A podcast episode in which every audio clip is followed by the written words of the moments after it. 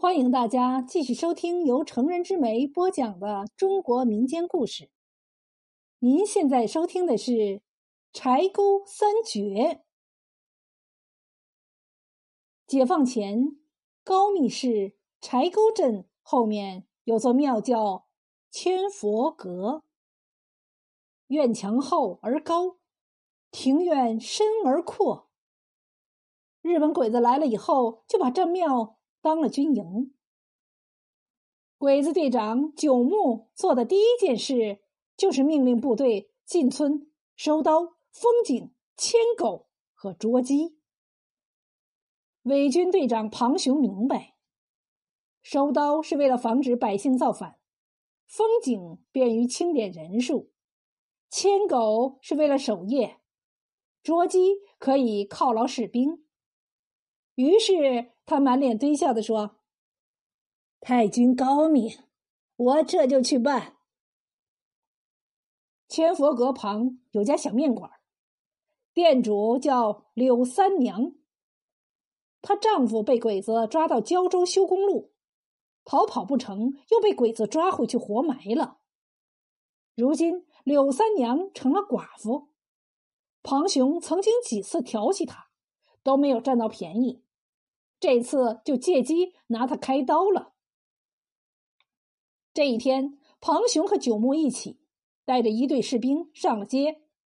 一进面馆香气扑鼻而来，他忍不住问道：“锅里做的什么菜？”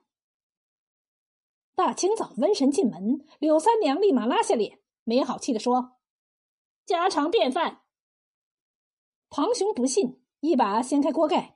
一看，嘿，锅里有一只大螃蟹。螃蟹的四周围着五样东西，金黄的汤汁咕噜噜的翻滚着。庞雄问道：“这是道什么菜？这么香？”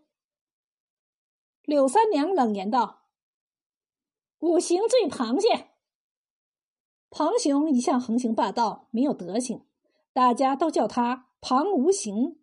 后来干脆叫他螃蟹。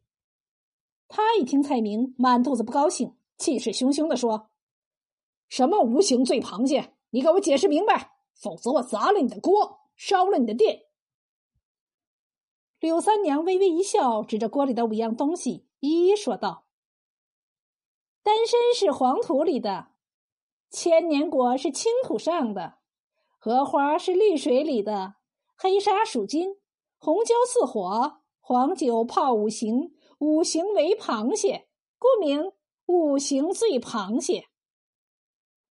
大家一听，恍然大悟。以前穷人看不起病，常常用些偏方掺到饭菜里治疗。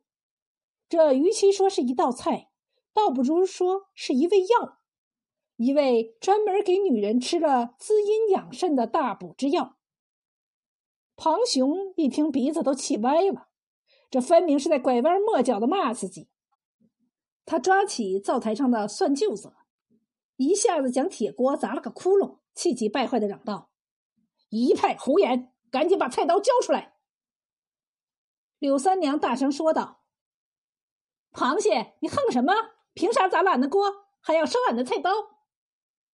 庞雄趾高气扬的说：“这是皇军九木队长的命令，别说是菜刀。”就是镰刀、剪纸刀、修小刀，凡是铁质带刀子的都要没收。柳三娘理直气壮的说：“这是切菜的菜刀，你们收了去，我还怎么做生意？”柳三娘振振有词，庞雄张口结舌。一旁的九木队长怒气冲冲的说：“你与大日本皇军作对，良心大大的坏了！来人！”把他绑起来，有节示众，有反对的，死拉死拉的。几个鬼子一拥而上，将柳三娘五花大绑，拉着进了邱家大村。在鬼子的威逼下，胆小的主动交了菜刀，胆大的也被迫交了刀具。就这样，鬼子总算控制了局面。一天下来，鬼子和伪军整整收了一马车的刀具，抓了。一牛车的鸡牵了一汽车的狗，他们如同打了一个大胜仗，尾巴翘到了天上。傍晚时分，才浩浩荡荡的回到了千佛阁。柳三娘被关在柴房，夜深人静的时候，门突然开了，一个瘦弱的身影走了进来。借着昏暗的月光，柳三娘仔细打量来人，不禁惊讶的喊道：“八秀才，你怎么也当了汉奸？”八秀才学富五车，才高八斗，是柴沟赫赫有名的私塾先生，如今却是一身伪军打扮。八秀才小声的说：“嘘，学堂被鬼子烧了，我被抓来当壮丁。”穿这身衣服也是身不由己。他们都在喝酒，让我当看守。趁现在没人，我们赶紧逃跑吧。八秀才刚要给柳三娘解绳子，庞雄突然摇摇晃晃的闯进来，一手抓着只白条鸡，一手拿着酒瓶，醉醺醺的说：“臭小子，滚出去！”柳三娘是我的人，你也敢来吃豆腐？柳三娘使个眼色，八秀才退了出去。庞雄色眯眯的对柳三娘说：“三娘子，你受苦了，我特意给你送鸡来了。”柳三娘说。你这白条鸡没滋没味的，怎么比得上我做的七沟黄泥鸡？庞雄一怔，问：“什么是七沟黄泥鸡？”柳三娘说：“你还是本地人，难道不知道方士岭周围有七条沟吗？柴沟、月沟、井沟、柱沟、西沟、沙沟和西柱沟。由于地理位置和水质不同。”每条沟里的黄泥气味也不同，用七条沟里的泥巴包裹，七种佐料调制，七道火候熏烤出来的鸡，那叫一口一个味儿。这就是鼎鼎有名的七沟黄泥鸡。